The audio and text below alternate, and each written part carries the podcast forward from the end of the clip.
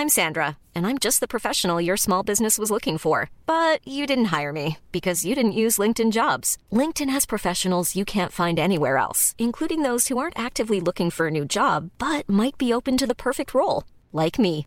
In a given month, over 70% of LinkedIn users don't visit other leading job sites. So if you're not looking on LinkedIn, you'll miss out on great candidates like Sandra. Start hiring professionals like a professional. Post your free job on linkedin.com/people today. Bonjour à tous et bienvenue à l'heure des pros. Ce matin, j'imaginais naïvement sans doute qu'un imam menacé d'expulsion, poursuivi pour incitation à la haine, habitué des propos antisémites ou de discours sur l'infériorité de la femme, j'imaginais que cet homme qui attendait hier la décision du Conseil d'État pour connaître son sort, j'imaginais que le fichier S qu'il était fut surveillé, observé, guetté.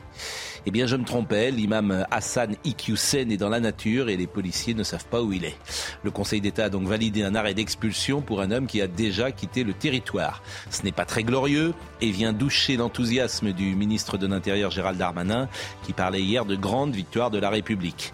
Après un feuilleton juridique sans fin et une procédure qui ne paraît pas des plus simples, l'imam Iqiyoussen, qui depuis bien longtemps aurait dû quitter le pays, a pris la poudre d'escampette au nez et à la barbe de la police française Je le répète, ce n'est pas glorieux et pour tout dire assez incompréhensible et plus encore inquiétant. Nous allons en parler dans une seconde. C'est la Minute Info de Audrey Berthaud.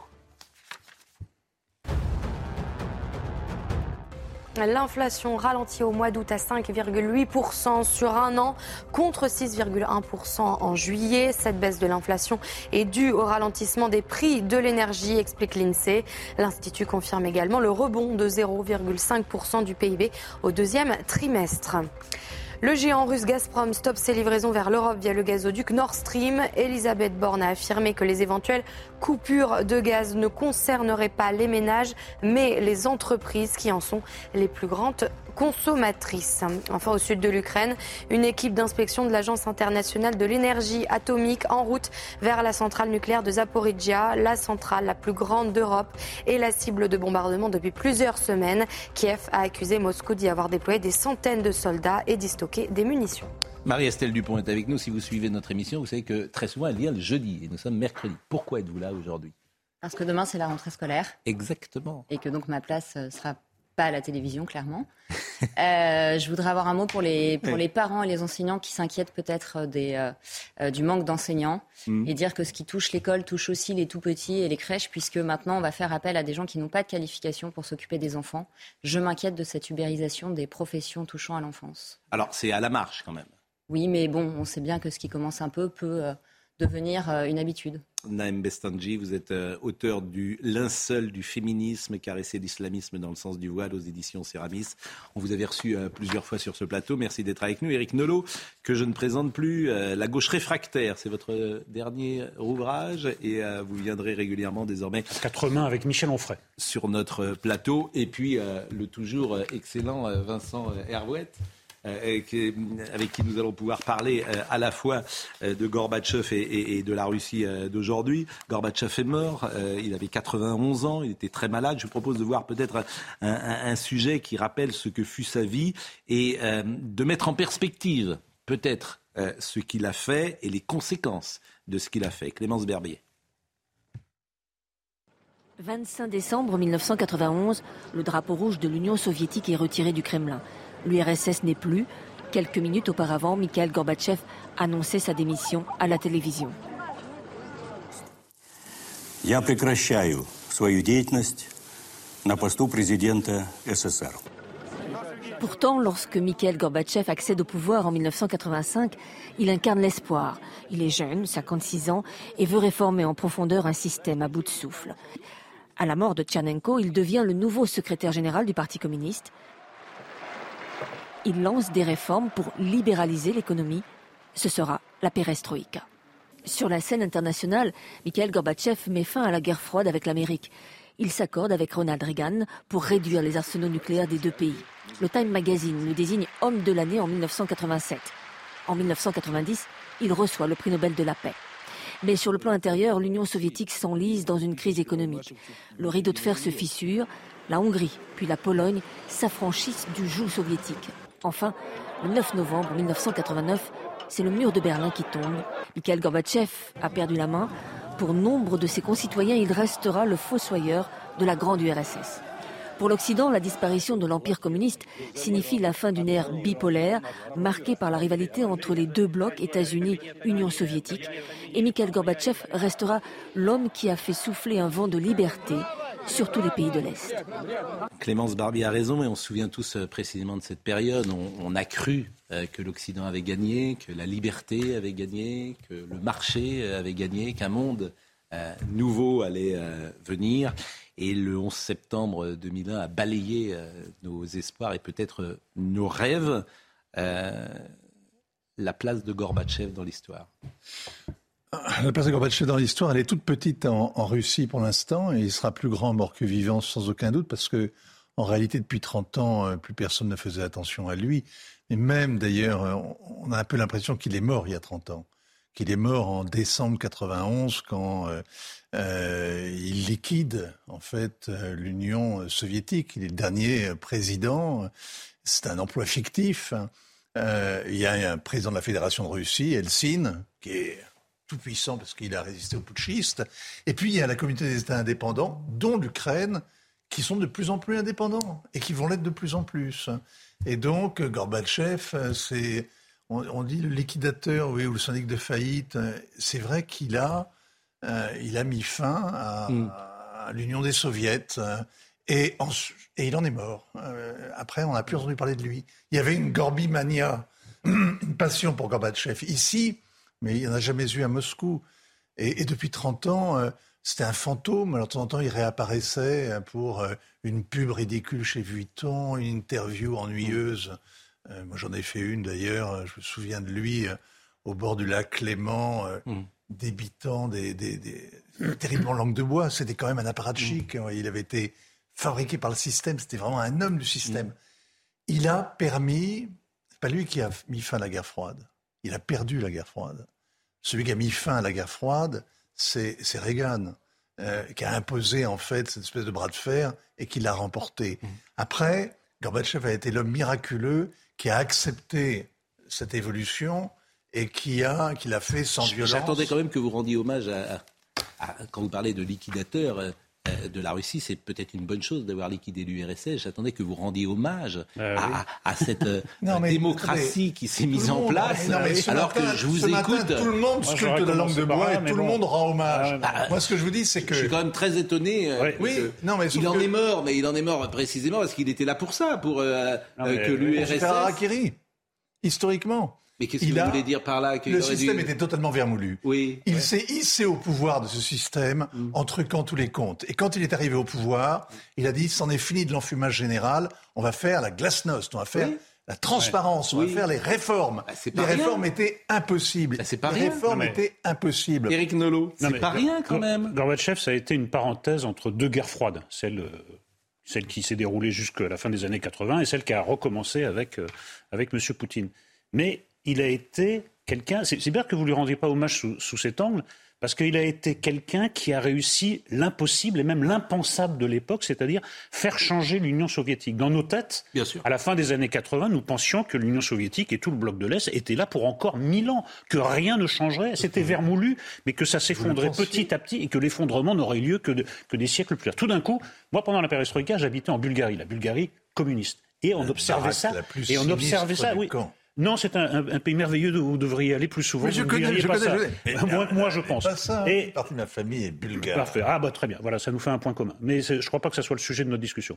Simplement, tous les communistes dans les pays de l'Est et les non-communistes observaient ça avec un immense espoir. Peut-être que ça allait changer. Peut-être que, que, la moitié de l'Europe n'allait pas rester sous la botte soviétique. Ils ont été un peu déçus. Non, mais d'accord, mais vous, vous, vous dans votre. Il y avait un vent de fraîcheur. Oui, je me souviens très bien de dans cette votre période. Bilan, de votre bilan, il y a, il y a que des 85 et, et 90. Aucun profit. Cet homme Évidemment, il a été emporté par le vent qu'il a fait souffler dans cette maison vermoulue qui était devenue l'Union soviétique. Nous sommes bien d'accord. Mais ça a été un espoir. Souvenez-vous, vous êtes bien placé pour savoir ce qu'était que, l'Union soviétique à l'époque et, le, terrible joug qu'elle faisait peser sur la moitié de l'Europe. C'est pas rien. Maintenant, il est de bon ton de jeter Gorbatchev en disant Oh, ce type n'a rien représenté. Bah écoutez, moi je préfère Gorbatchev à Eltsine et je préfère Gorbatchev à Poutine. Voilà, je vous le dis franchement. Oui, oui, non, mais, d'accord. Sauf que vous avez un pays qui s'appelle la Russie, euh, entouré de tout un glacis et votre, votre opinion personnelle, votre émotion face à, à Gorbatchev,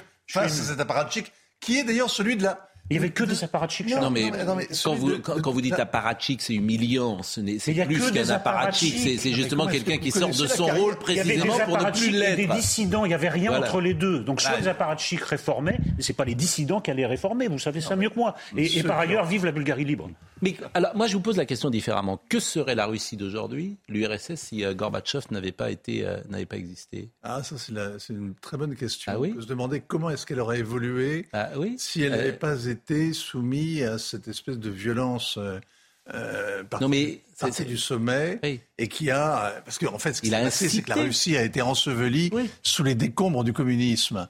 Et après il a fallu déblayer. C'était une période de, de mais lui-même a violence sociale absolument invraisemblable qui a rendu les gens assez amers mm. d'où la mémoire absolument tronquée qu'ont les Russes aujourd'hui de Gorbatchev. Il n'y a pas grand mm. monde pour le pleurer, malheureusement. La violence sociale comparée à, la violence du goulag, moi, ça me fait un peu rire. Guy Bedos qui avait dit en son temps de Gorbatchev, celui qui avait la carte de l'Afghanistan euh, dessinée sur la tête. un mot de Guy Bedos. C'est Patricia Balm qui me rappelle cela et que je salue. Euh, Olivier D'Artigol me dit Gorbatchev, c'est aussi un prix Nobel de la paix pour le désarmement nucléaire. C'est un formidable espoir au moment de la perestroïka. Il a été courageux, a été vaincu. Elstine euh, détestait euh, Gorbatchev.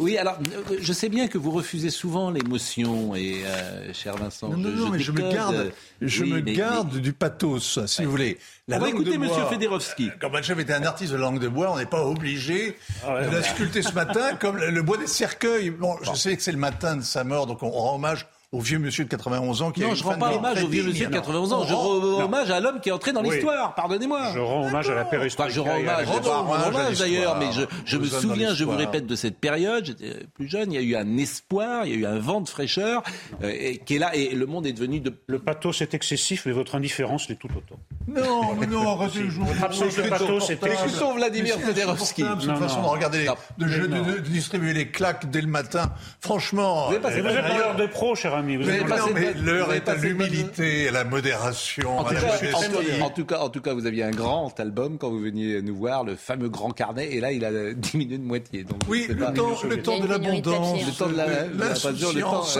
et des cravates en soie révolu. Montrez-le ce carnet, parce que d'habitude, je, vous parlais souvent du, grand carnet, et là, vous avez un petit carnet. Il n'y a, que les accessoires qui vous apportent.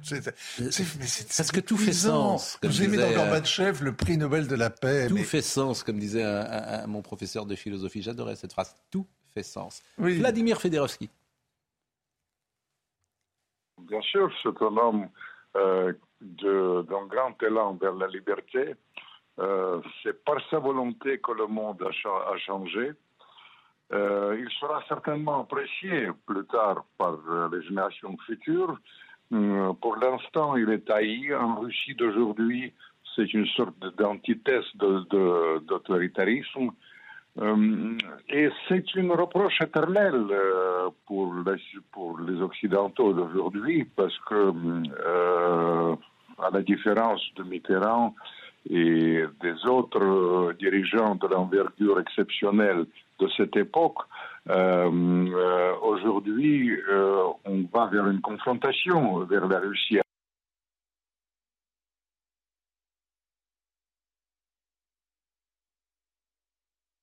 les plus ouverts. C'était pas les C'est eux, qui ont porté, c'est eux qui ont porté Gorbatchev au pouvoir. En fait, vous l'avez remarqué. Et il a été suivi par les mêmes. c'est quand même. Il a quand même changé le monde. Non, non, mais il a changé l'histoire. Ceux qui ont changé l'histoire, c'est un groupe d'hommes à un moment historique très important qui mm. s'appelait Reagan, qui s'appelait Kohl, qui s'appelait Jean-Paul II et qui s'appelait Gorbatchev.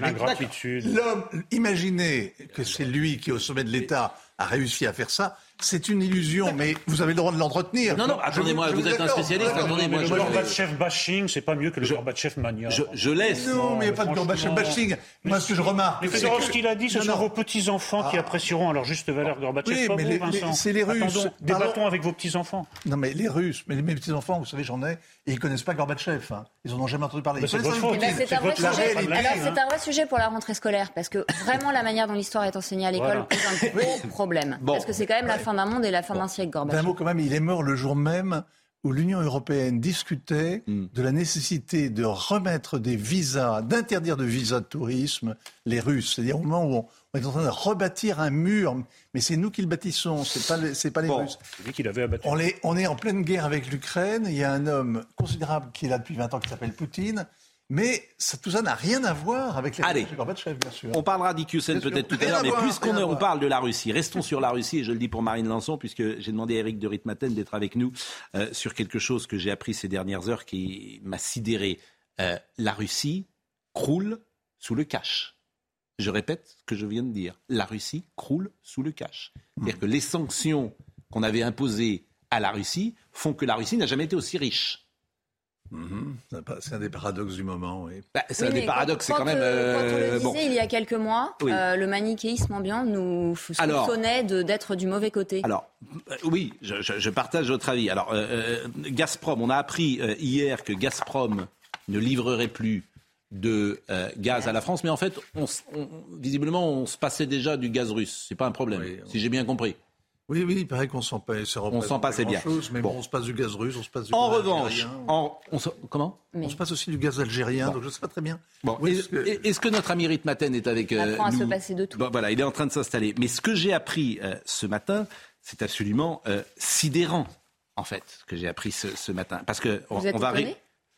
Je suis étonné que vous voulez que je dise je, ne suis plus étonné de rien. Mais, mais, mais je vais vous faire réécouter ce qu'avait dit Bruno Le Maire euh, ah. lorsque euh, il avait dit on va mettre à genoux euh, la, Russie.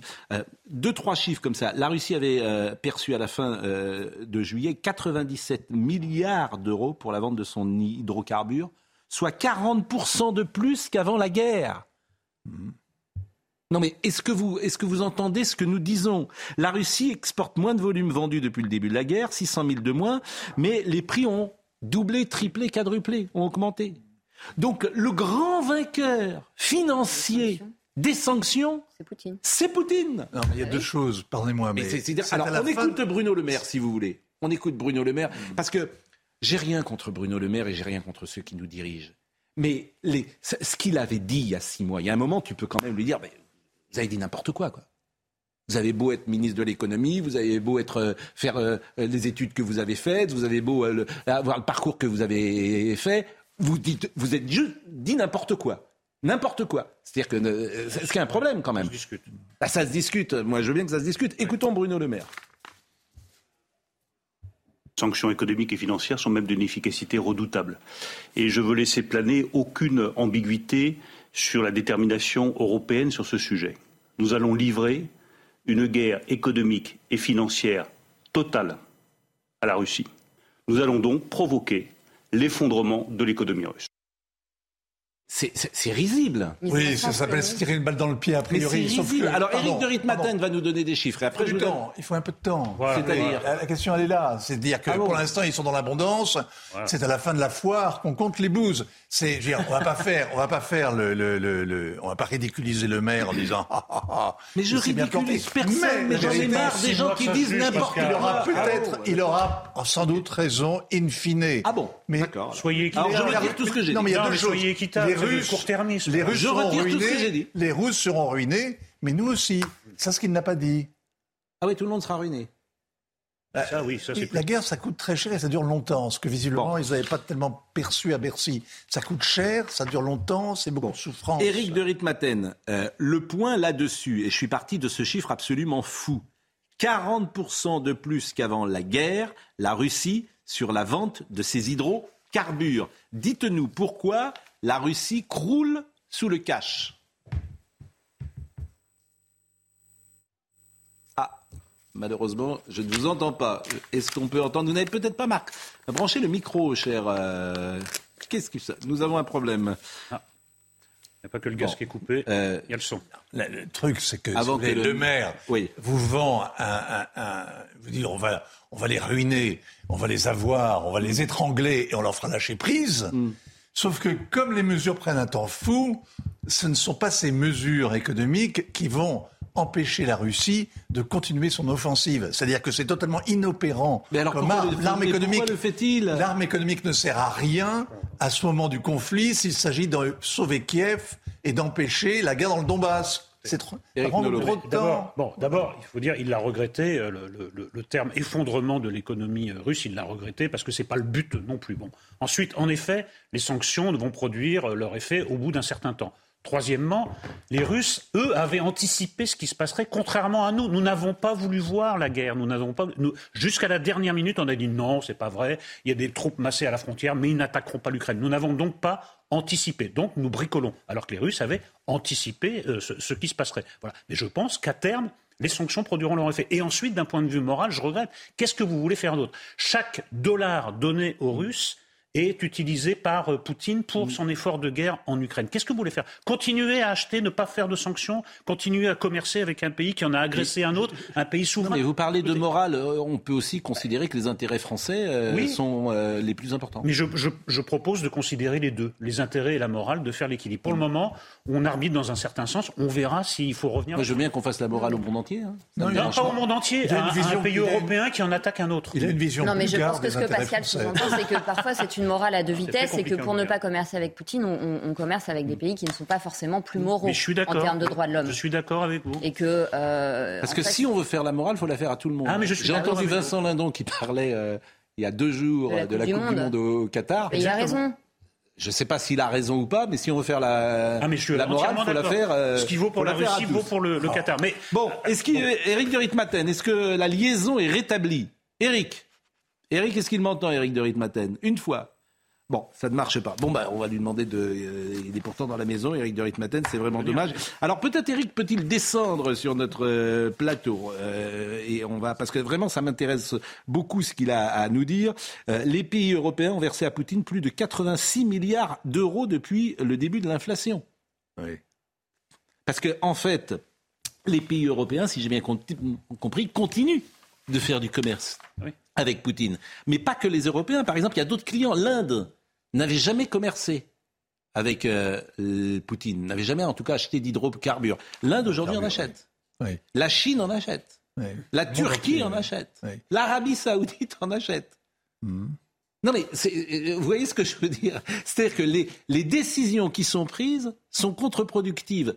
Je me trompe ou pas Mais quand on le disait en février. Non, non, je ne vous trompez pas du tout. Et même il y a d'autres paradoxes euh, insensés. Après tout, ce gaz passe aussi par l'Ukraine en partie. Hmm. Donc l'Ukraine touche des royalties sur les livraisons de gaz à l'Europe, que par ailleurs elle dénonce et elle condamne, euh, ce qui est quand même un comble. Mais la vérité longue, c'est que Hmm. l'Europe est rentrée dans une espèce de bras de fer. On va voir d'ailleurs Hmm. si elle est capable de le tenir. Parce que avec euh, l'hiver venu, euh, ça va être plus compliqué quand même d'accepter, par exemple, de dire aux Français, faut couper le courant parce qu'il faut faire laisser tourner les usines en Allemagne. Euh, euh, il va falloir assumer ce genre de, de, de- de politique, ça va être difficile. Mais hum, oui, Non, non, mais je vous, ai, je vous écoute. Mais euh, effectivement, je vois Eric de Ritmaten, donc je suis, euh, euh, j'étais déconcentré par euh, ce que vous disiez. Mais on va Non, marquer une non, pause non, pour que je me reconcentre. très bien, On va marquer une pause Si, et si. Eric euh, va euh, venir sur notre plateau. Pendant quelques secondes, je vais proposer à, à Naïm Bestanji euh, peut-être de, de, de, de- de laisser sa place. Et puis après, on parlera de cette affaire IQSEN qui quand même me surprend. Vous savez, moi je suis assez basique. Je vois quelqu'un qu'on devait aller... euh, prend et nous consterne. ben, c'est consternant en fait. Hmm. C'est consternant. C'est-à-dire que tu imagines... ils sont en fuite. Mais tu- tu- tout est consternant en fait. Donc, Comme toujours, dans- tout est consternant. Que C'est-à-dire Surtout que ça fait plusieurs semaines qu'il Oui. n'était plus à son domicile, donc Oui. le ministère de l'Intérieur ne peut pas dire qu'il a été pris de court. c'est- c'est consternant. C'est le- le- ce- ce- Voilà. La pause, à tout de suite. Robin des Bois. Il faut toujours dire la vérité aux téléspectateurs. Nous avons euh, déménagé Canal+. Et CNews est donc dans des nouveaux locaux. Donc il y a euh, parfois des petits soucis techniques et c'est bien normal. Parce que franchement, je tire euh, mon, mon chapeau à nos amis euh, techniciens de la régie parce que mettre un nouveau studio, mettre une nouvelle console, mettre tout ça en branle, croyez-moi, c'est pas facile.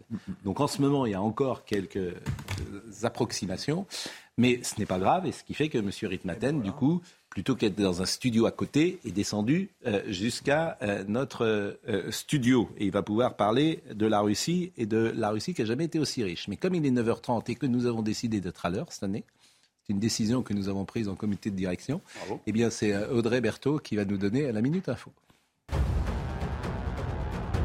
Les membres du gouvernement se réunissent en début d'après-midi à l'Elysée pour un grand séminaire de rentrée. Emmanuel Macron et Elisabeth Borne réunissent le gouvernement au complet pour caler la stratégie des prochains mois avec le difficile défi de concilier urgence climatique, sobriété énergétique et défense du pouvoir d'achat. Un été record de canicule avec trois vagues de chaleur et 33 jours au total. C'est une préfiguration d'un avenir marqué par le changement climatique et son cortège d'incendies, sécheresses et orages meurtriers. Cet été s'installe à la deuxième place des étés les plus chauds en France métropolitaine depuis 1900. En fin du tennis, la Française a créé la sensation. Élisée Cornet a éliminé la tenante du titre, Emma Raducanu, au premier tour de l'US Open hier. Score final 6-3, 6-3. Éric de Ritmaten, bonjour. Bonjour, Euh, pourquoi la Russie euh, n'a-t-elle jamais été aussi riche qu'en ce moment? Bah, Écoutez, je ressors les chiffres qui sont sortis dans le Wall Street Journal et repris par l'opinion avec le comité euh, international sur l'énergie.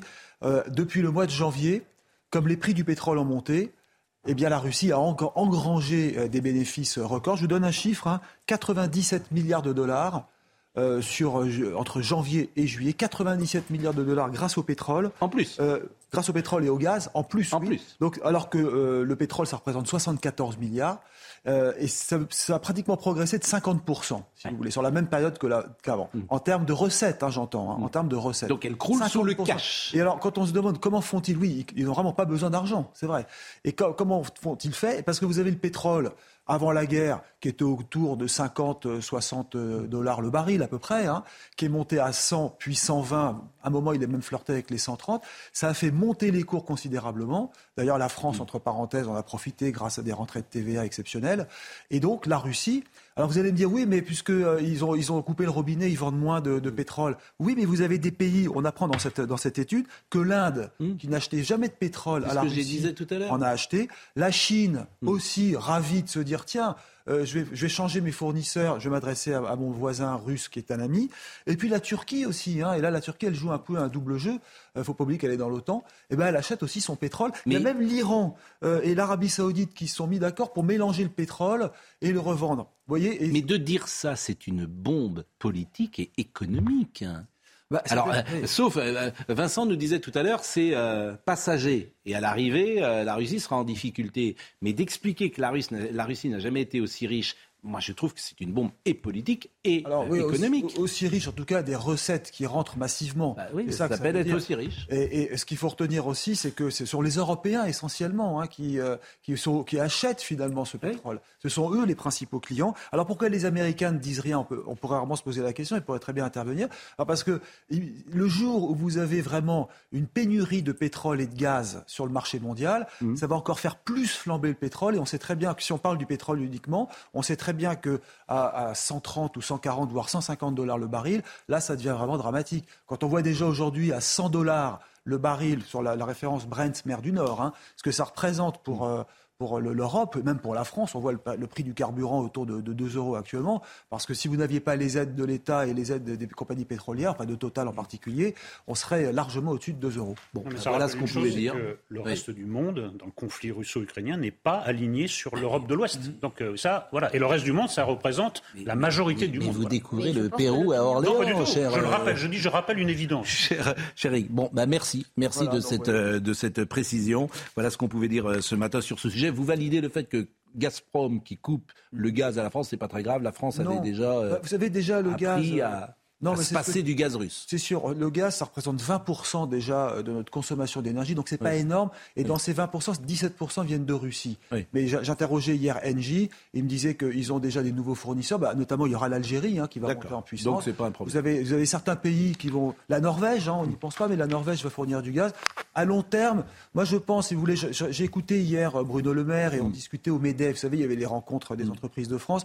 En fait, je pense que 2023 va être une période euh, compliquée, difficile, avec le gaz même qui risque vraiment d'augmenter. Mais tout le monde mise sur un 2024 où les choses vont s'apaiser. Oui, enfin, personne ne sait ce qui se passera en 2024. Et puis, je vais vous dire, moi, je commence quand même à avoir beaucoup de mal à les croire.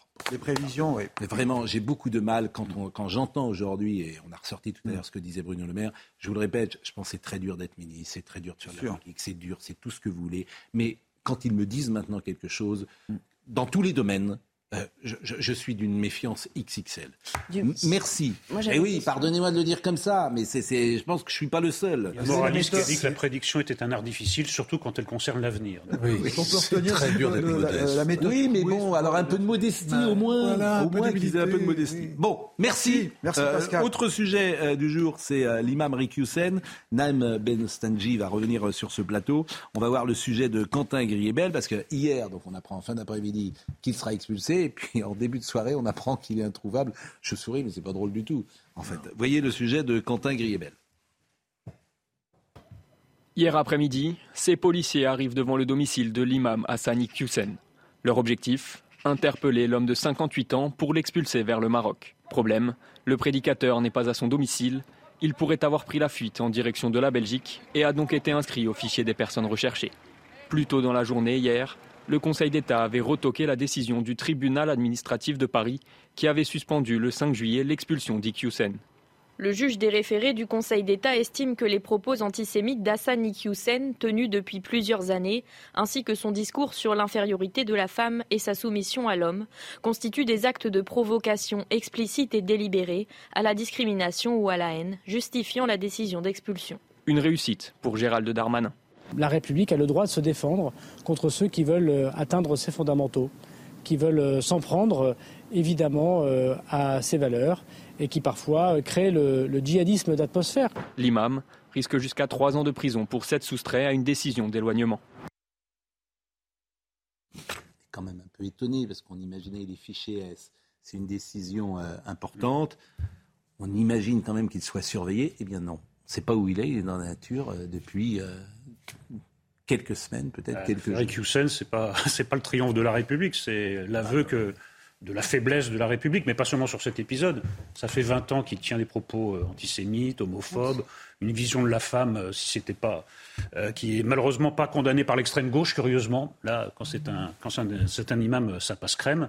Et puis là, avec beaucoup de mal, on obtient une décision qui est peut-être pas encore définitive. Il y a peut-être d'autres recours que nous, nous ignorons, et on le laisse se balader dans la nature et comme vous le rappelez, il est, il fiché S. Donc, euh, pour l'instant, on est, euh, la situation est une république faible face à des séparatistes forts. Il faut absolument inverser le rapport de force. Mais ça n'en prend pas la direction. Je comprends que M. Darmanin fasse de la communication. C'est vrai que c'est mieux qu'il y ait eu cette décision, qu'il n'y ait pas eu cette décision. Enfin, c'est une victoire à la Pyrrhus, quoi. Alors, c'est vrai que, c'est vrai que euh, la procédure d'expulsion va être mise en place si on arrive à l'attraper. Euh, l'avocat Hussein a déclaré qu'elle voulait quand même ressaisir de nouveau la justice cette fois pour que l'affaire soit jugée sur, le fond, mais que de toute façon la procédure d'expulsion n'est pas suspendue pour ça. Mm. Euh, il faut aussi euh, se demander effectivement pourquoi est-ce que Hassani Hussein n'a jamais été inquiété par la justice depuis au moins 2003 et ses premiers propos antisémites eh ben, enfin, Je pose la question, pourquoi? Bah, ça, j'ai pas forcément la réponse.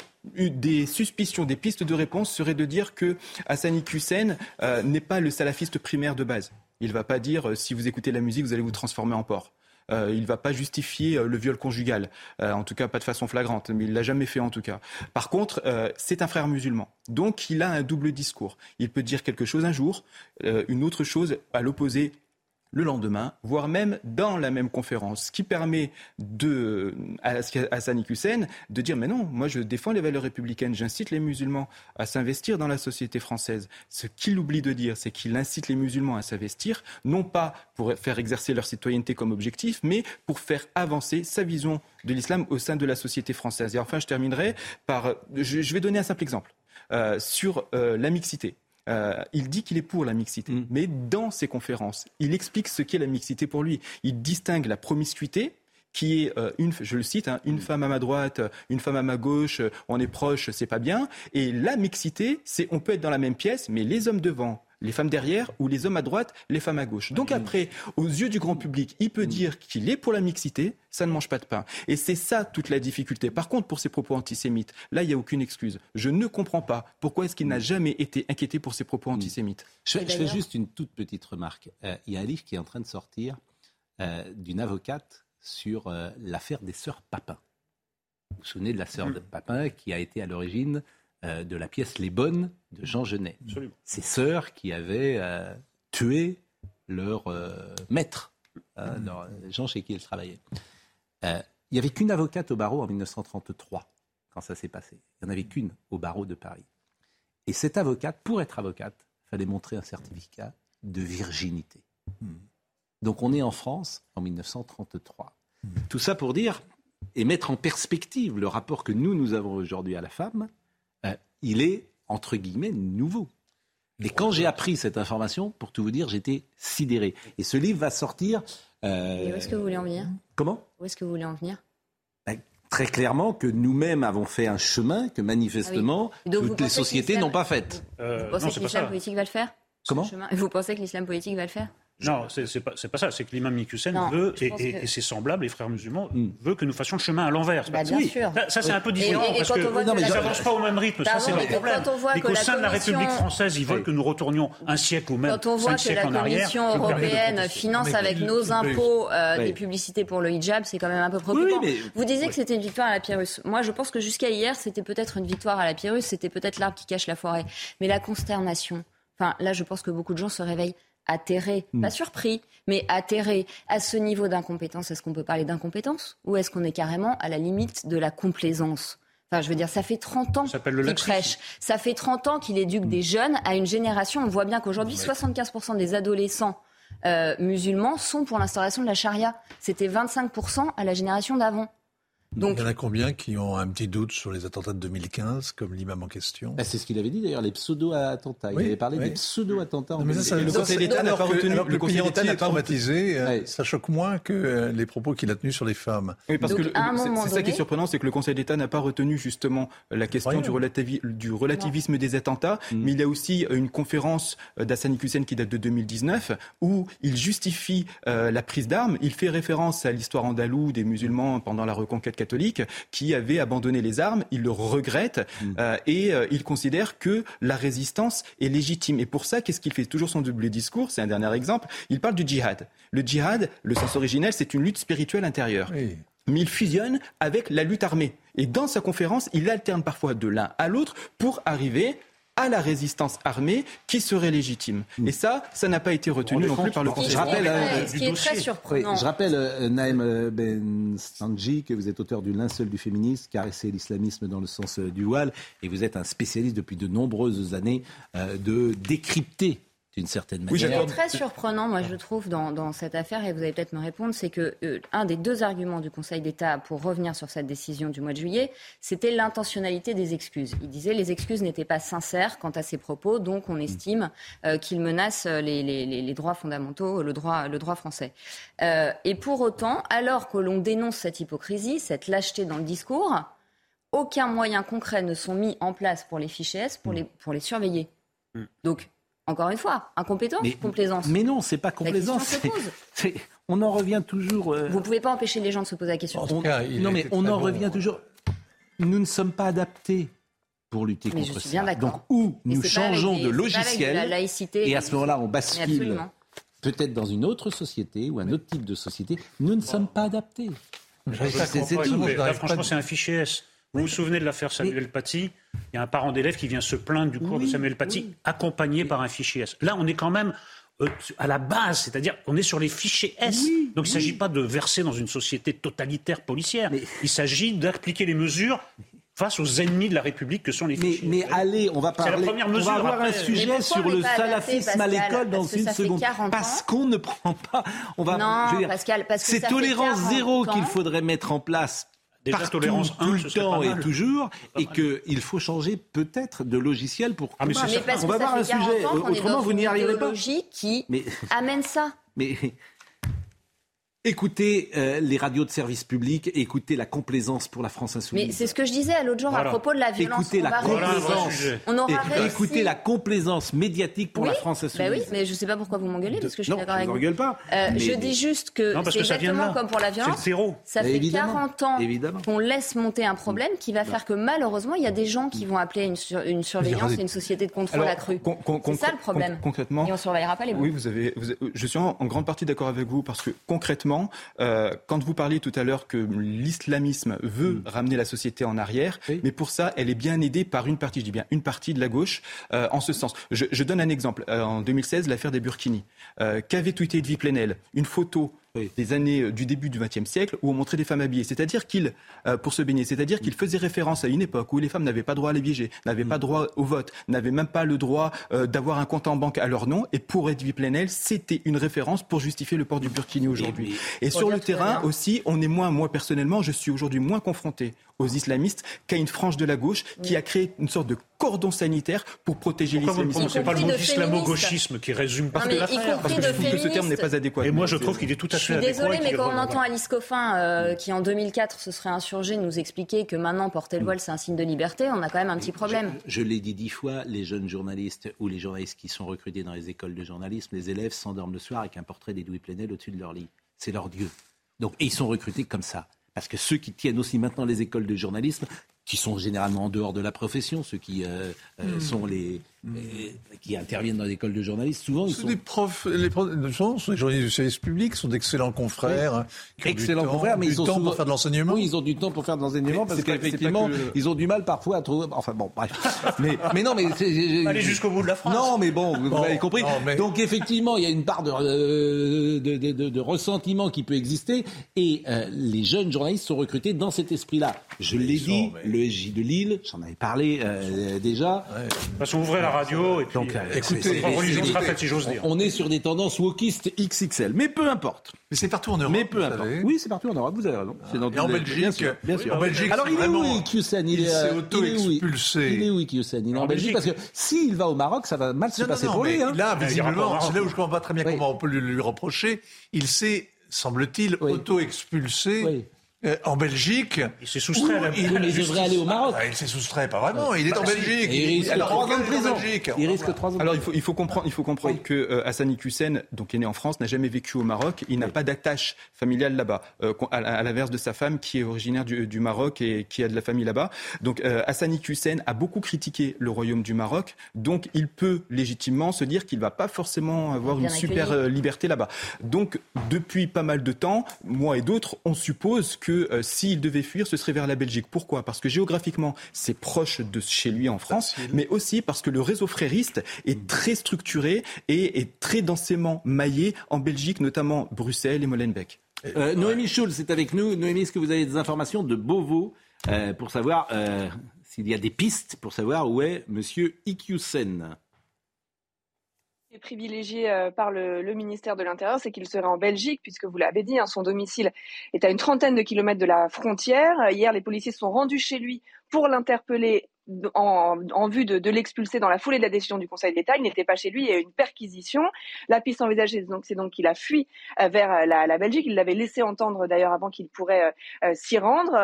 On précise hein, dans l'entourage de, Gérald Darmanin qu'on ne pouvait rien faire pour interpeller l'imam Iki Houssen avant la décision euh, du Conseil d'État. Et euh, on précise qu'il a été euh, inscrit au fichier des personnes recherchées. Ça veut dire que si un policier, un gendarme, s'il est encore sur le territoire français et qu'il est arrêté, contrôlé par un policier un gendarme, il y a toute une procédure et qu'il pourra à ce moment-là être expulsé.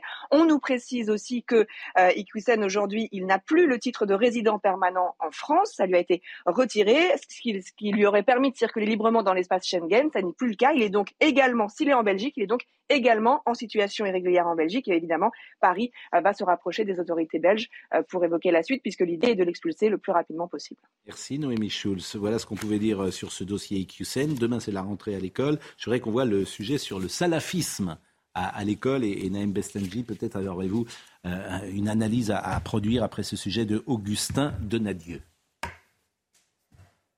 C'est la voix d'un professeur qui résonne dans la plume d'une journaliste.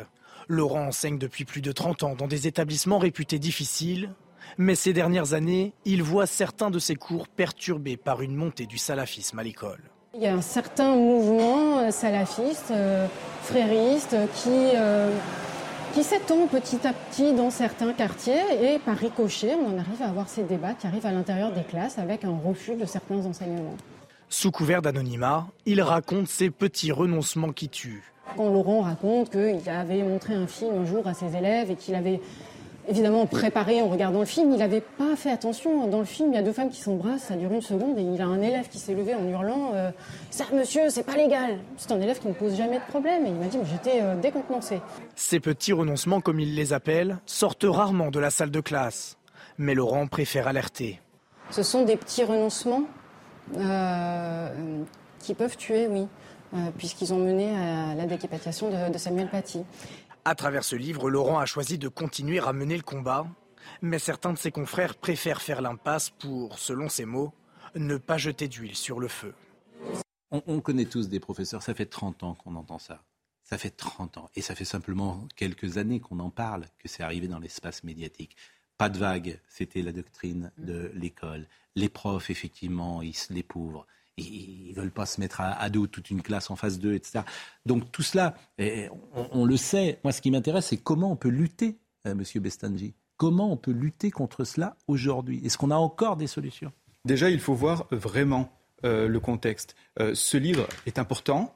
ce n'est pas la première fois qu'on lance l'alerte. Euh, c'est comme une arlésienne, ça revient et à chaque fois on a l'impression de redécouvrir la roue. Mm. Euh, n'oublions pas par exemple l'ouvrage qui était sorti il y a quelques années d'un principal de collège, je crois que c'était à Marseille, qui portait un signalement, le rapport Aubin en 2004, etc.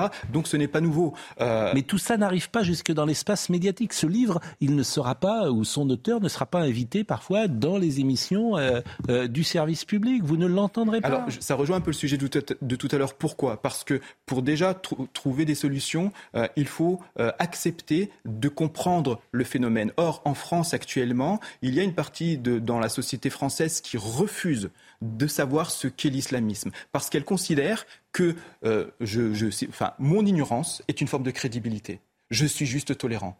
Et aussi, mon ignorance fait que je ne sais pas à quel moment je risque d'être raciste en disant tel ou tel propos. Donc il y a des freins qui sont posés. Ces freins se situent, se situent surtout à gauche. C'est pour ça que la gauche est privée. Moi, je suis de gauche, de la gauche laïque et républicaine, et j'ai aucun état d'âme à m'opposer à l'islamisme parce que je le connais de l'intérieur et parce que je travaille sur le sujet. Donc je sais euh, où sont les limites et quelle est la distinction entre musulmans islamistes, islam et islamisme? J'ai côtoyé des enseignants, et ça fait 20 ans que je vois des enseignants qui ne savent pas comment s'y prendre et qui euh, tirent le signal d'alarme, mais il y a d'autres enseignants qui, eux, effectivement, considèrent qu'il ne faut pas faire de vagues, et enfin une troisième partie d'enseignants qui, eux, considèrent que finalement c'est l'évolution de la société, il faut accepter ce changement culturel, mmh. que ce sont des pauvres victimes et que euh, on ne peut pas les brusquer. C'est un sujet qui vous touche parce que vous, vous incarnez la gauche Laïque, laïque. Euh, républicaine et anti-totalitaire, oui, ce qui, ce qui, me rend assez minoritaire euh, à gauche, mais enfin bon, l'avenir, l'avenir est à nous. Non, mais l'affaire euh, ne s'explique que par l'existence de cette complaisance d'ensemble.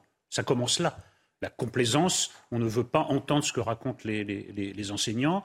Euh, donc euh, complaisance envers ce qui se passe euh, à l'intérieur de nos écoles, complaisance médiatique, on en a parlé tout à l'heure, mais je veux y insister, cette extraordinaire complaisance envers la France insoumise et son islamo-gauchisme, ça commence là, simplement parce que quand vous critiquez l'islamisme, ils, veulent vous faire croire vous critiquez l'islam. Si vous critiquez l'islamisme, l'islam politique, ça veut dire que vous êtes anti-musulman, raciste, fasciste et bientôt nazi. Il faut en finir avec ce terreau, il faut faire un, un travail gramscien, il faut revenir sur des années et des années de renoncement et d'aveuglement volontaire et remettre. Non, mais évidemment, c'est très long. C'est pour ça que ça ne va pas se faire en claquant dans les mains. Mais ce travail intellectuel, de, défaire ces fausses évidences qui sont entrées dans les cervelles de certains, c'est indispensable. Sinon, nous aurons une affaire IQSEN chaque mois et non pas chaque année. Oui, la difficulté, c'est que cette idéologie euh, du progressisme euh, a quand même envahi l'éducation nationale. Donc, euh, le, travail de redonner la bonne définition à chaque mot, de remettre les valeurs dans le bon sens, de ne pas dire qu'au nom de l'intolérance, on peut accepter de se suicider, parce que là, c'est du suicide.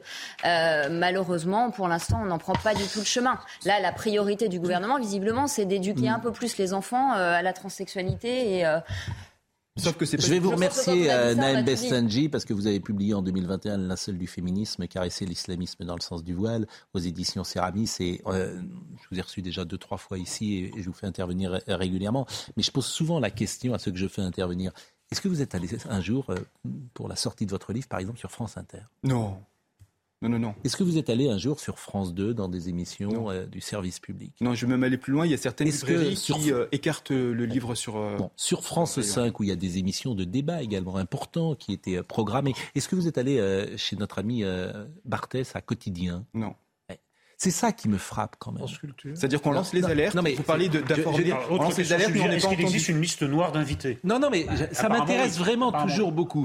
Donc, pour commencer la saison, avec nos amis quotidiens, parce qu'ils parlent parfois de nous, Monsieur Barthès, je vous propose d'inviter Monsieur euh, Bestangi un soir pour avoir quelque chose d'assez rare sur votre plateau, un point de vue contradictoire, quelque chose qui n'existe pas forcément. une fois par an, on ne lui demande pas plus, une fois par an, ça suffit. Mais bien sûr, bon, et, c'est ça qui m'intéresse parce que euh, moi j'invite tout le monde, c'est eux, c'est les gens qui veulent pas venir. Par exemple, euh, Monsieur euh, Mélenchon, il peut venir. Hein tous les gens qui pensent différemment pas là, vous avez compris. Bon, je pense que Sandrine Rousseau a envie de venir. Ah, mais Sandrine, vous avez dit d'elle. Alors, moi, j'ai Sandrine Rousseau, et vous savez qui je voudrais surtout inviter Ça fait deux, trois jours que je le dis, Monsieur Rousseau. Je voudrais inviter le mari de Sandrine Rousseau. L'homme déconstruit. Ah, je, voudrais, je voudrais parler avec lui. Non, mais il, a, il a Monsieur Bestangi. Monsieur Rousseau a été embastillé parce qu'il n'avait pas descendu les poubelles. Bon. Monsieur Bestangi, je vous remercie grandement. Votre expertise euh, mérite euh, que nous l'écoutions.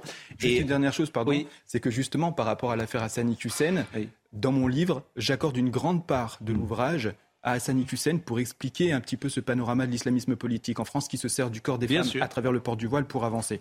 Donc euh, c'est ça, c'est qu'il y a des alertes qui sont lancées, moi de mon côté, mais aussi d'autres. Je pense à Mohamed Sifawi, je pense à d'autres, des journalistes, des, auteurs, des essayistes, euh, des femmes, des hommes d'origine maghrébine ou pas, mm. euh, qui, de musulmans ou pas, qui lancent des alertes. effectivement, on n'est pas suffisamment entendu et après, et, vous n'êtes pas relayé, c'est surtout bah, ça. C'est-à-dire qu'il y a des, le politiquement correct fait que vous n'allez pas sur, euh, j'ai cité euh, tout à l'heure, les différents médias et on, peut vous on ne peut pas vous entendre et on ne peut pas entendre cette voix-là. Je vous remercie.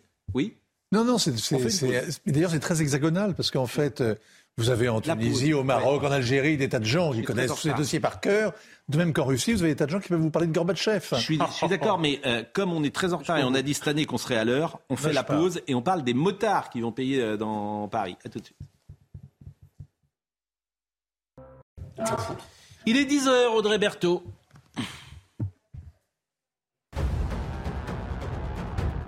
Le dernier dirigeant de l'Union soviétique est mort. Mikhail Gorbatchev avait 91 ans. Il est décédé en Russie d'une grave et longue maladie. L'ancien chef d'État avait dirigé l'URSS de 1985 à sa dissolution en 1991. Mikhail Gorbatchev avait reçu le prix Nobel de la paix en 1990 pour avoir pacifiquement mis fin à la guerre froide. Le géant russe Gazprom stoppe ses livraisons vers l'Europe via le gazoduc Nord Stream. La ministre de la Transition énergétique Agnès Pannier-Runacher a affirmé que la France s'est préparée à ce scénario depuis le printemps. Le remplissage des stocks de gaz atteindra son maximum dans environ deux semaines, selon elle.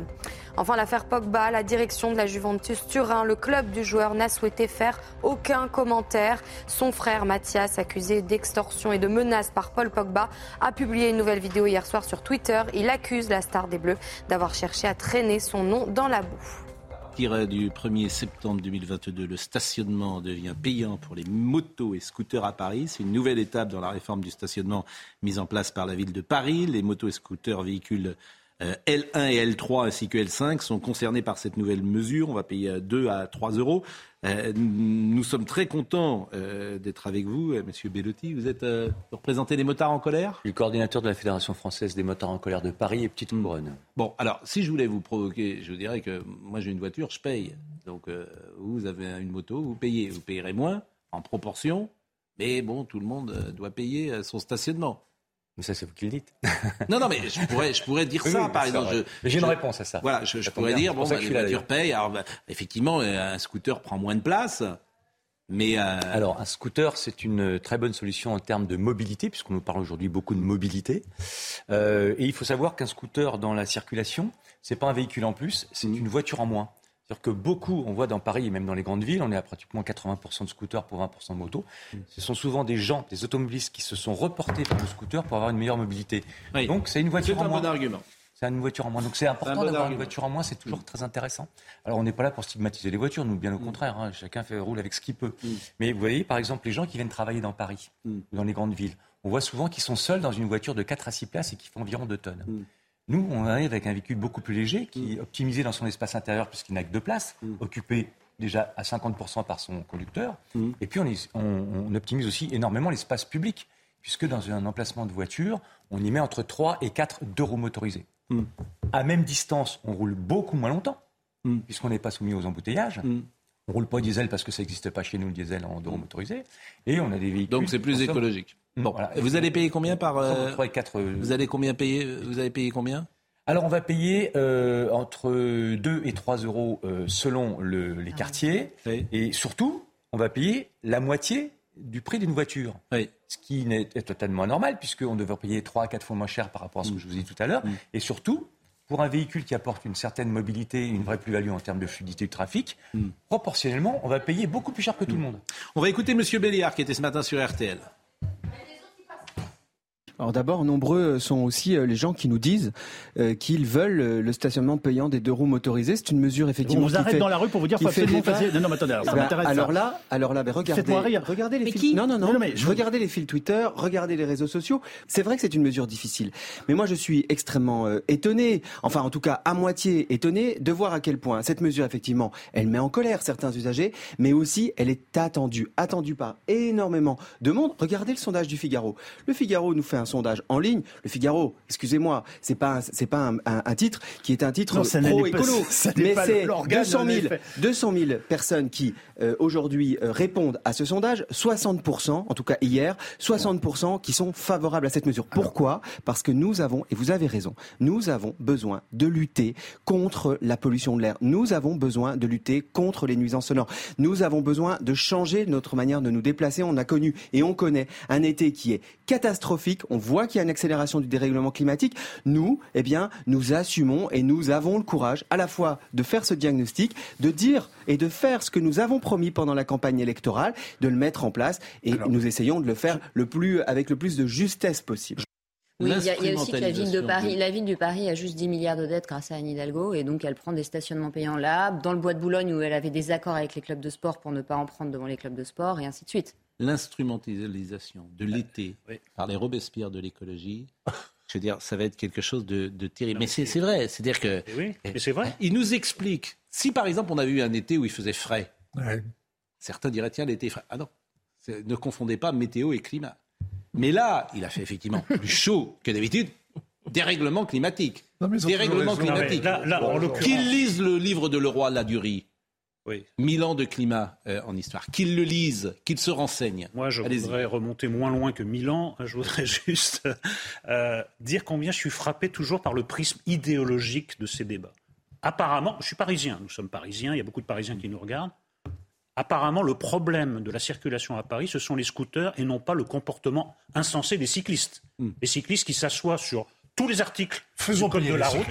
Et moi, Voilà. non, faisons Oui, leur respecter oui, le oui, code de la de la route. place. ça, c'est Mais non, mais il a raison. Faisons aussi. respecter le code de la route. Ils s'assoient Ils sur tous les articles du code de la route. Ils représentent des dangers publics. ils sont perturbent. vertueux, Ils- ils sont exactement. vertueux, Ils ils perturbent la circulation. Ils représentent quelque chose qu'il faudrait réglementer. Ben non. Ce sont les scooters et pas les vélos. Donc, c'est un choix idéologique à chaque fois. C'est le prisme Paris, qui est choisi. bon, Paris qui est sale, Paris qui est laid, Paris qui est horrible. Paris Invivable qui est pour les déclare- motos la- comme pour les gens, invivable, euh, Paris qui pour les autos. parfois la mairie de Paris est, est très dogmatique là-dessus et M. Béliard il se trompe de cible parce que je vais vous donner juste un chiffre. Euh, les usagers de roues motorisées en France, hein, ça représente 2% du parc roulant et 0,5% des émissions polluantes. Voilà, Oui. il a tout dit. Euh, mais apparemment, on est. euh, les- les- Mais tout les ça, bah, tous les l'idéologie sur tous les sujets. Bah, oui, mais ce qui est très intéressant, c'est que par exemple, on ne les entend pas du tout s'exprimer sur la Coupe du Monde en pleine période, euh, soi-disant de réchauffement climatique et de pénurie d'énergie, dans des stades qui vont être surclimatisés. Mais nous, on va devoir se priver de chauffage cet hiver. Et ça, on les entend pas là-dessus. Ça leur pose aucun problème. Bon, en tout cas, merci Monsieur Bellotti d'être Avec venu. Vous êtes venu Merci de comment m'avoir reçu. Vous êtes venu comment À moto. Vous avez eu des- Ça fait combien de temps que vous pilotez une moto? Alors, j'ai 62 ans. J'ai Ah, vous les faites pas? Merci. j'ai commencé à l'âge de 14 ans. Bon, et je n'ai jamais arrêté. Je, je suis d'accord avec vous, mais vous avez jamais eu un incident? Oui. Parce que quand tu as un accident en moto, c'est. Oui, ben, oui, si, si, ça peut ne pas être simple. Ça fait longtemps que, j'en ai pas eu, j'en ai eu. Parce que rouler dans Paris en, en scooter ou en moto. Euh, c'est une habitude. C'est une habitude, voilà, on s'habitue à tout. Et... Alors, moi, très honnêtement, dans Paris, je me sens comme un poisson dans l'eau. Je suis tout à fait à l'aise.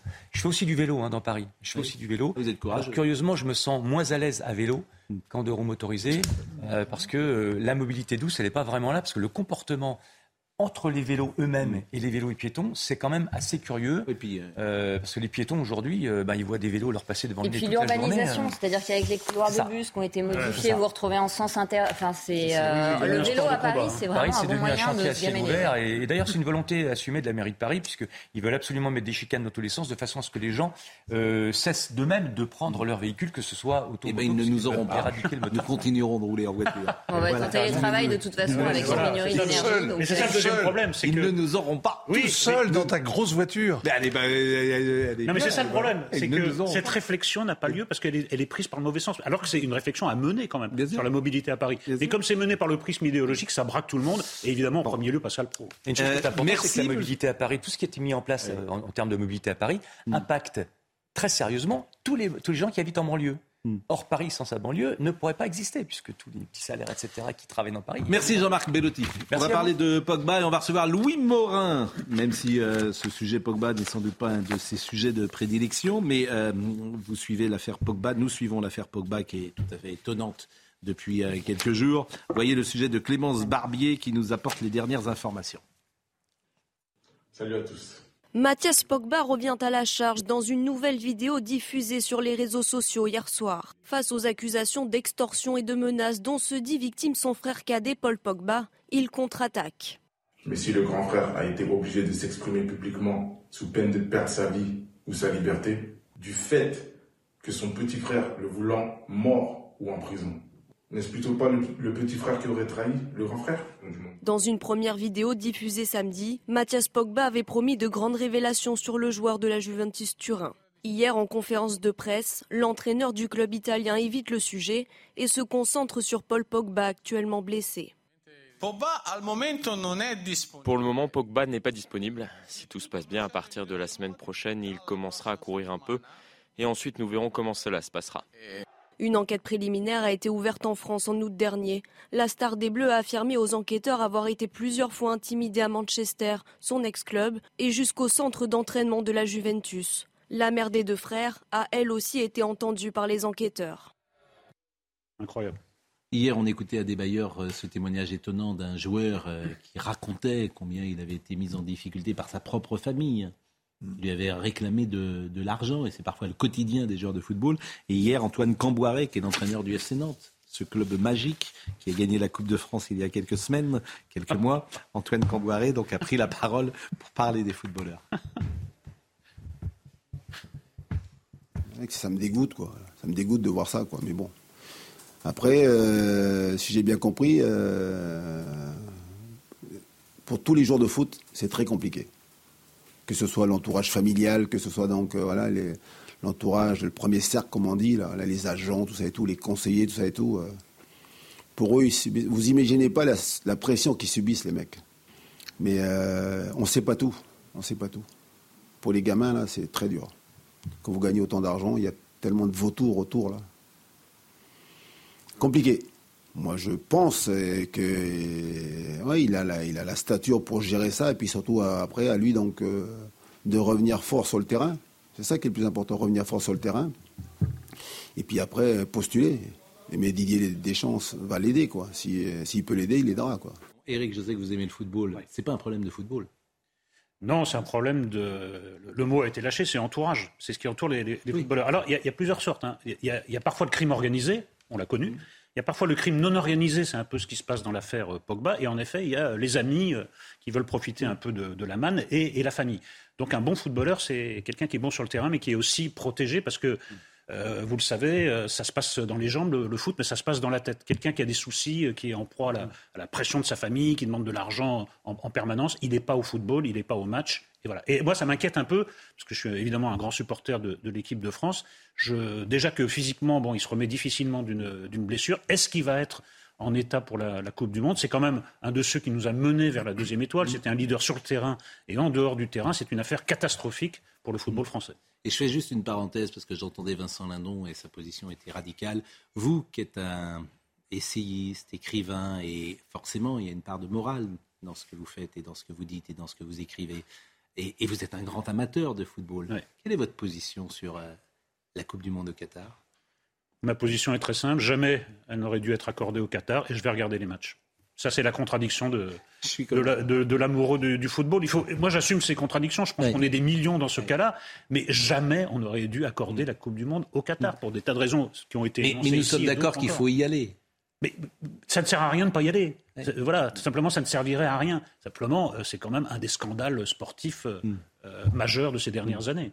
Mm. Mais c'est vrai que le Paris Saint-Germain, qui est l'actionnaire principal est le Qatar, c'est une chose positive pour le football et donc pour. Euh, bah oui, parce qu'à ce moment-là, si on est contre la Coupe du Monde au Qatar, mm. euh, mm. moi j'y suis et je vous ai dit euh, dans mm. quelle position difficile ça met. Mais alors, il faut tout détricoter. Il faut alors refuser que le PSG soit la propriété du Qatar parce que les droits de l'homme, parce qu'en effet, crime contre l'écologie en, novembre et décembre prochain, il faut tout décrocher. Et je rappelle que le Qatar doit peser dans le CAC 40, je ne sais pas si c'est 10 ou 15 Oui, non mais parce qu'on parle toujours du football, mais il y a les grands hôtels, il y a, tout à fait, des investissements importants. Que ça a été attribué au Qatar, il y a des raisons. Hein. Et dans la classe politique aussi. C'est-à-dire dans la classe politique. il y a tout un réseau qatari, il y a beaucoup d'amis du Qatar hein, mm. qui trouvent dans ce petit pays euh, euh des, perles, généreux, des perles, de culture à cultiver. Mm. Oui. Je crois que c'est un ami généreux, le Qatar. Mm. Ils ont, développé, le lobbying depuis des années. Ils sont euh, très proches de, nombreux parlementaires. Il y a effectivement beaucoup de, cercles d'amitié avec le Mais Qatar. Ce qui est extraordinaire, c'est qu'il y a eu un, Le vilain petit Qatar a été un, livre absolument assassin qui a été écrit par un excellent confrère il y a déjà 15 euh, ans de ça, et ça n'a absolument rien changé. Mm. Mm. C'est-à-dire que la dénonciation euh, de tout le lobbying, le fait qu'ils achètent les hommes politiques et, euh, Faisons attention au mot acheter quand même. Faisons attention à ce mot acheter. Faisons attention. Ah bon, ah, Faisons attention ou apportons des preuves, mais faisons attention. il les loue. Il ah, pas, il les loue. Bon, euh, en tout cas, ça nous éloigne de Pogba et euh, la difficulté, je disais, ça n'a rien à voir avec le foot. C'est vrai que c'est hier, je crois qu'on disait c'est Balzac. C'est le problème quand il y a de l'argent dans une famille. Euh, quand avec l'argent, oui. Voilà. À l'éducation, à l'argent aussi. C'est-à-dire, je pense qu'il y a un problème à, toucher si vite. Franchement, c'est dans tous les, c'est dans tous les milieux. Hein. Tout à fait. Euh, quand il y a des héritages au plus haut bien niveau, évidemment, c'est le euh, problème de la succession, etc. Bien entendu. Mais c'est aussi le problème. C'est aussi le problème, je pense. Enfin, il faudrait quand même se remettre en question sur le modèle du foot et des sommes qui sont touchées. Et pourquoi vous dites ça? Parce que je pense qu'il y a un décalage avec la réalité et que si jeunes euh, hmm. toucher si vite hmm. autant d'argent hmm. sur le psychisme, ça a un impact.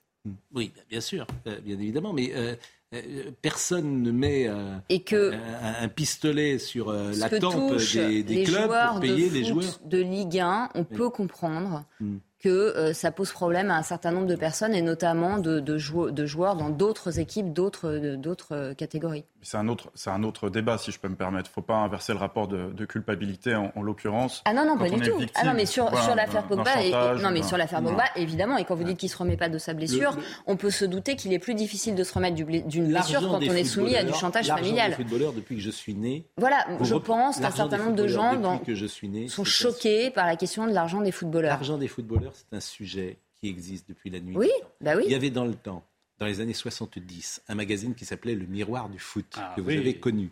Lorsque Georges Beretta, joueur de Saint-Étienne, a quitté Saint-Étienne en 74 ou 75 pour Marseille pour des raisons financières. Vous lisez les papiers qui étaient écrits à l'époque sur l'argent dans le football et ça, c'est quasiment les mêmes qu'aujourd'hui. Oui, Donc, euh, mais football, c'est un journal militant, quasiment. Oui, qui était militant à l'époque de, Miroir. Mais on peut se demander pourquoi il y en a autant dans le foot. Pourquoi pas le rugby? Pourquoi pas le tennis, etc. Mais pour une raison simple. Euh, c'est quoi le financement du foot? C'est les droits. Les droits, euh, les, chaînes, les diffuseurs sont prêts à payer très cher pour euh, avoir des droits parce que les droits, euh, les matchs sont regardés. Non mais vous posez une question. Mais on est dans une société où on, veut mettre de la régulation sur tout. Pourquoi on ne poserait pas la question sur le foot parce que vous êtes dans le privé. Moi, je veux bien qu'on commence à, à, rentrer et que l'État, en fait déjà assez. Moins il rentre, mieux ça marche oui, dans les endroits, euh, si vous me permettez. Et, et, et là, bah, c'est des gens qui ont qui sont propriétaires de leurs droits, qui les vendent. Non, mais le problème, il faut avoir le courage de dire que le football est peut-être l'illustration du capitalisme le plus pur. C'est la règle du capitalisme. Exactement. De en libre. Et là, je ne vois pas tellement comment le réformer, puisque c'est l'offre et la demande. Et en effet, euh, si personne ne regarde les matchs, personne ne va payer. En l'occurrence, là, c'est une question de criminalité. C'est pas, c'est pas tellement une On s'est un peu échappé. Bon, euh, on, a deux sujets encore à vous proposer euh, pour terminer cette émission. D'abord, Toulouse. Et vous avez vu ces images absolument incroyables. Je ne sais pas si on les a encore, ces images d'ailleurs. Je demande à Marine Lançon. On va les voir, ces images, parce qu'à Toulouse, dans la nuit de vendredi au samedi, vous les connaissez, euh, ces images, euh, un groupe d'agresseurs a violemment frappé un individu de 30 ans avant de lui rouler dessus en scooter. Oui, euh, voilà, voilà. Là, cette partie-là, c'est un blackout total. Les traumatismes sont là, donc après 3 ou 4 jours après l'agression, je suis pas très au top. Hein. Mais mes blessures, sont à la mâchoire. J'ai fracture du sinus, j'ai des commotions à la tête. Je me souviens avoir dit à ce groupe de jeunes qui étaient sur le scooter d'éviter de faire des rodéos. Plus rien après, euh, je me suis souvenu euh, le samedi matin quand je, me suis réveillé à l'hôpital. La violence, la violence que j'ai pris ce soir-là, je suis, je suis meurtri, ça m'affole, ça m'affole. Mais voilà, je pense que j'ai eu une bonne étoile ce soir-là. Donc vous venez d'entendre la victime, elle est âgée de 32 ans, elle a été hospitalisée, elle souffre d'un traumatisme crânien, d'une fracture de la pommette, de multiples contusions. Les agresseurs sont toujours recherchés, une enquête évidemment a été ouverte. La police est arrivée sur place moins de deux minutes après les premiers signalements et ça s'est donc passé vers 2h15 à Toulouse dans la nuit de vendredi à samedi. Un groupe de jeunes qui traversent le pont Saint-Pierre en direction du quartier Saint-Cyprien. Un scooter monté par deux individus fait éruption et les croise de manière dangereuse. L'un des membres de ce groupe réagit alors et une altercation éclate dans la foulée. Donc, euh, vous voyez ces images qui nous interpellent euh, toujours parce que la réaction euh, de ceux qui voient cela voit une sorte d'ensauvagement XXL euh, du, euh, pays à travers ces, événements. D'ensauvagement, mais aussi de, séparatisme, non pas euh, religieux, mais de séparatisme territorial et socioculturel. Vous avez des individus qui revendiquent aujourd'hui la liberté de faire la loi sur un territoire et de décider, au fond, de qui a le droit de venir leur faire une remarque, de venir leur interdire de faire du rodéo. Et visiblement, c'est le cas, c'est le cas ici. Donc on est, on est plus, enfin, on est dans une zone de non-droit, de toute évidence. Sauvagement, euh, ce qui autrefois donnait lieu à des actes violents donne maintenant lieu à des actes très violents. Ce qui autrefois donnait lieu à des actes très violents donne lieu maintenant à des, à des actes ultra violents. Hmm. Le problème, il faut savoir nommer les choses. Moi, je dis en sauvagement. J'ai pas peur de, voilà, j'ai pas peur d'utiliser ce mot. Et puis, il faut en finir avec cette catégorie fourre-tout du fait divers. Fait divers, on a l'impression que c'est quelque chose qui est pas très, voilà, qui est pas très intéressant. Mais je pense que c'est en train d'être admis que c'est un fait de société. oui, mais demain, ce sera chassé par un autre fait divers. Moi, je trouve que ça devrait être un fait central. Parce qu'on parle de la santé des gens, on parle de la vie des gens.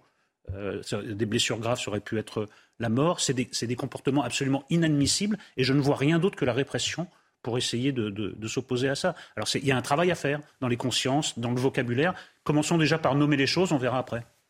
Oui, mais vous voyez bien qu'il y a eu une inversion des valeurs. C'est-à-dire que ça, on le voit tous les jours. Ça fait 20 ans qu'on fait la même émission. Ça fait 20 ans qu'on dit que la violence est de plus en plus violente, de plus en plus tôt, de plus en plus partout. ce qui est bien, c'est qu'il y a des caméras de vidéo à un moment Donné, on a de plus en plus de scènes comme ça à un moment donné, quand on voit qu'on est capable de faire du Covid tracking, de savoir où sont les gens, etc., mais que par contre, sur ça, on ne fait rien, le risque pour moi, c'est que en laissant monter cette hyper-violence, les gens, je l'avais déjà dit ici, d'eux-mêmes demandent une société encore plus de surveillance, mais qui finalement surveillera les honnêtes gens, et que de toute façon, les villes vont devenir de plus en plus violentes. Il y a plein d'études scientifiques qui montrent que les centres-villes, avec l'appauvrissement, avec les multiples crises qui nous attendent, vont devenir de plus en plus violentes. Donc je pense que malheureusement, euh, on va aller de plus en plus vers une société de contrôle, de plus en plus inefficace quant à l'ultra-violence. Rouler, rouler sur un type qu'on vient de rosser va devenir, même après la diffusion de cette en boucle, mais ça va devenir pour certains drôle. On voit bien que le policier, le policier a été filmé, le policier qui a été tabassé euh, a été filmé et qu'on entendait les personnes qui le filmaient en rire. C'est-à-dire qu'on est à un niveau au niveau zéro de la construction tous les voyeurs de cette violence. On est dans la pure barbarie. Gratuite. On est dans la pure barbarie. Et très souvent, ces vidéos sont relayées euh, elles-mêmes par les, auteurs ou des complices des auteurs. On avait vu un homme qui euh, tirait par fierté euh, d'avoir dans une euh, voiture euh, un pauvre diable et qui avait d'ailleurs témoigné sur le plateau de Cyril Hanouna. Il avait été tiré sur une voiture et il est décédé, je crois, depuis ce pauvre homme. C'était un Non, témoignage. puis c'est vraiment la barbarie contre les plus faibles. Cet homme était très affaibli, là c'est un homme à terre. Bien sûr. Donc c'est la lâcheté, la crapulerie humaine, la saloperie humaine. Vraiment. Oui, mais alors qu'il Ce sont des salauds. Ce sont des salauds. Oui, mais je, je, j'en- Oui, alors on a notre part de responsabilité. C'est-à-dire, je pense que quand on a atteint un tel niveau de barbarie euh, et de régression psychique et d'absence de cadre, il faut quand même se demander ce que depuis 40 ans, on a mis en place comme modèle. Et effectivement, le modèle, je pense, de l'hyperconsommation où il n'y a aucune valeur, eh ben, on s'en prend, euh, on s'en prend les conséquences en pleine poire aujourd'hui.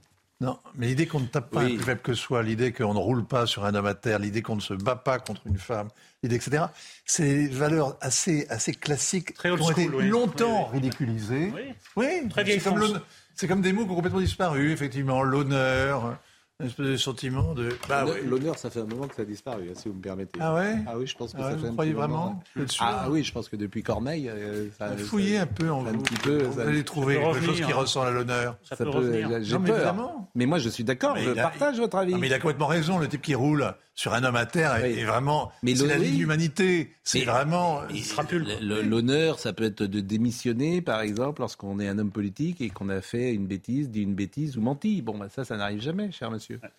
Jamais. Ça, ça peut être ça, l'honneur. d'être- Bon.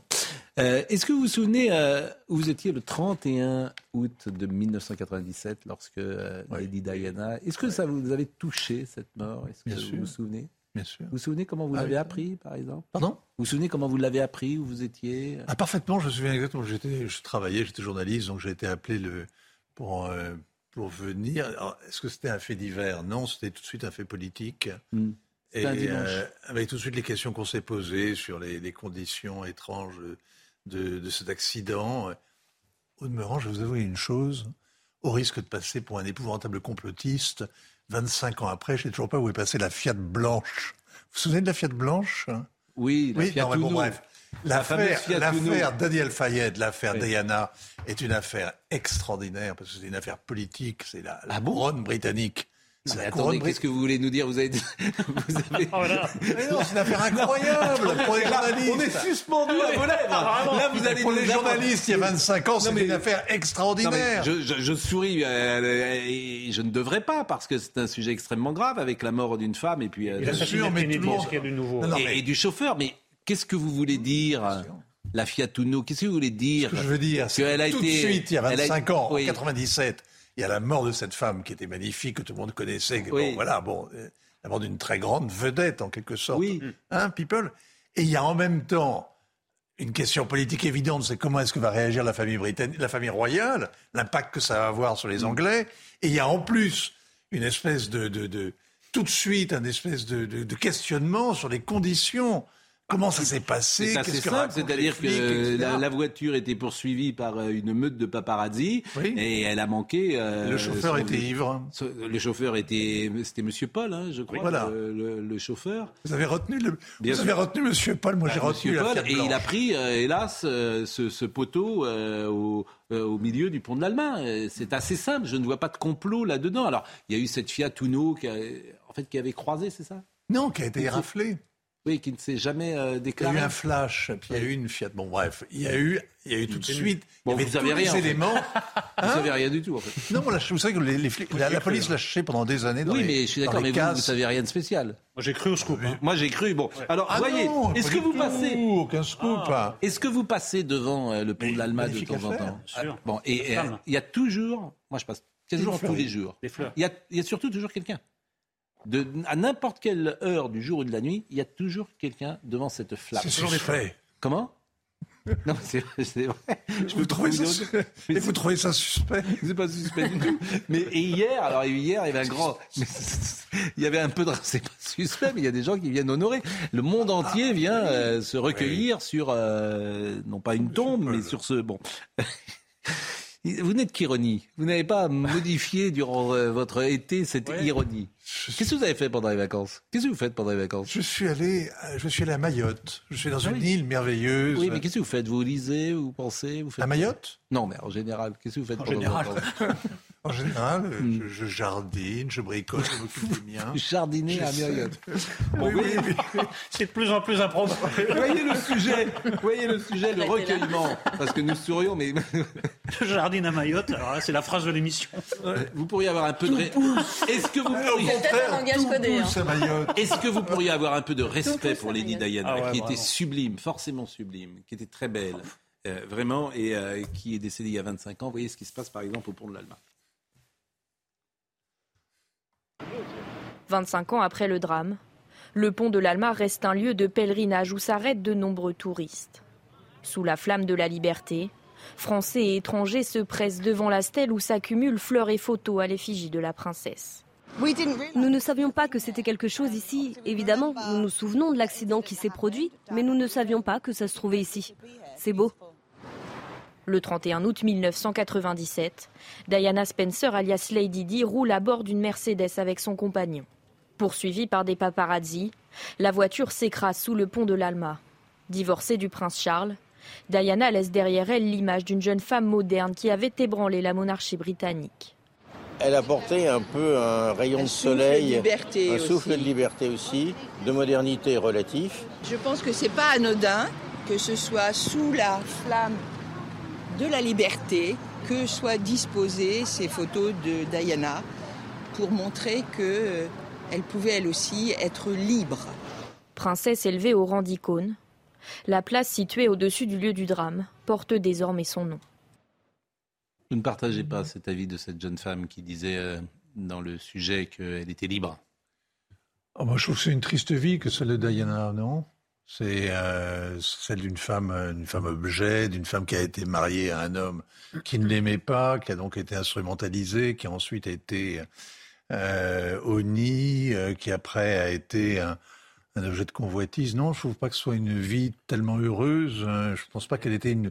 C'est pas l'image d'une femme libre, même si elle s'est rebellée. C'est moins la vie que le destin ce qui est hmm. extraordinaire dans le cas de Lady Diana, c'est que c'est une histoire de, princesse, donc ça renvoie aux contes de fées. Puis c'est des contes de fées qui, se terminent très mal. D'habitude, les contes de fées se terminent bien. Donc il y a quelque chose d'incroyable dans ce dessin. Moi, je trouve que le mot liberté lui convient bien. Elle a essayé, euh, évidemment, c'est pas une combattante de la liberté, c'est pas Gorbatchev, votre chouchou, mais en fait, euh, elle a, voulu euh, bah, s'émanciper de ce carcan, voilà, de la royauté britannique, et on sait et on continue à savoir que c'est pas facile. Mais elle, elle incarnait une forme de liberté, je trouve, oui, en effet. Elle n'avait pas anticipé à quel point son mari serait jaloux d'elle, et il incarnait vraiment l'homme qui ne supporte pas que sa femme brille. Voilà, ça le mettait. Il ne supportait pas ça. Le jour où elle a attiré Chacun a sa euh, lecture. Bah non, mais parce qu'on a dit tellement, j'essaye de dire quelque chose qui n'a pas déjà été dit sur Diana, et comme ça fait 25 mais vous, en plus, vous avez raison, en plus. Euh, je tous les témoignages que j'entends vont dans ce sens-là. Euh, le profil il ne supportait pas, il n'a pas supporté. Je suis d'accord avec les évidences psychologiques dessus, mais c'est intéressant de voir à quel point il y a eu cette bascule où, à un moment donné, il ne supporte pas, et ça se voit dans son regard, qu'elle attire, qu'elle rayonne, en fait. Et dans beaucoup de couples, le fait qu'il y en ait un qui ne supporte pas que l'autre brille, brille plus ou brille ailleurs, ça peut faire partie, j'écris en ce moment un livre sur le divorce, ça peut faire partie euh, des sujets euh, de dissension euh, très graves. Alors, on, retrouve ça dans les couples de comédiens, parfois. Oui, oui, et puis alors là, ça va être justifié par le fait que dans la famille royale, elle devait être en retrait euh, parce que c'était lui l'héritier, etc. Mais, euh, Oui, mais le problème, c'est que c'est un couple de comédiens, mais c'est un couple au sommet de l'État. Oui, Ils incarnent quelque chose qui les dépasse. C'est pas leur, leur, succès personnel. C'est ça qui est très intéressant, c'est qu'en c'est une appropriation. Je pense qu'elle n'avait pas mesuré qu'elle n'aurait pas de vie privée. Audrey Berthaud, il est 10h30. Audrey Berthaud. L'imam euh, Hassan Ekwisen est toujours introuvable. En fuite, il a été inscrit au fichier des personnes recherchées. Hier, le Conseil d'État avait donné son feu vert à son expulsion. Selon nos informations, il serait parti en Belgique. Le nombre de bébés secoués a explosé pendant la crise sanitaire. C'est ce que révèle une étude de l'hôpital Necker publiée dans le Parisien ce matin. Le nombre de bébés secoués a doublé en région parisienne. Chaque année, 400 à 500 nourrissons en sont victimes. Environ 10% en meurent et 75% gardent des séquelles à vie. Enfin, nouvelle tentative de décollage samedi pour la méga fusée de la NASA direction la Lune. Initialement prévu lundi, la NASA avait dû annuler le décollage à cause d'un problème technique. Reste à savoir si les conditions météo seront favorables. Notre émission de parler de choses très différentes, parfois légères et parfois plus euh, profonde, si j'ose dire, et d'être surpris par ce que disent nos interlocuteurs, comme ce que vous disiez en début d'émission euh, sur euh, Mikhail Gorbatchev, euh, cher Vincent Herouette. C'était un plaisir d'être avec vous ce matin. Eric Nolot, qui fait sa grande rentrée donc dans notre émission et j'espère que vous serez là régulièrement, bien évidemment, et d'ailleurs vous serez là régulièrement. Jean-Luc Lombard était à la réalisation, à la vision Rémi, au son Grégory Possidalo, merci à Marine Lançon, à Corentin Brio, à Jacques de Brion. Demain c'est la rentrée scolaire? Oui. Combien d'enfants euh, vous avez à la rentrée scolaire? Alors à la rentrée scolaire, un seul. Un seul. Quel âge il a? 11 ans. Il rentre en cinquième. Vous, en, en, cinquième, il est en avance? Non, mais il aura 12 ans en octobre. D'accord. Et euh, il est privé, public? Il est dans le privé et euh, il ne connaît pas encore son emploi du temps. Et... Non. Bon, eh ben, écoutez, vous nous en parlerez la semaine prochaine. Merci. Euh, la pause et Jean-Marc Morandini ensuite.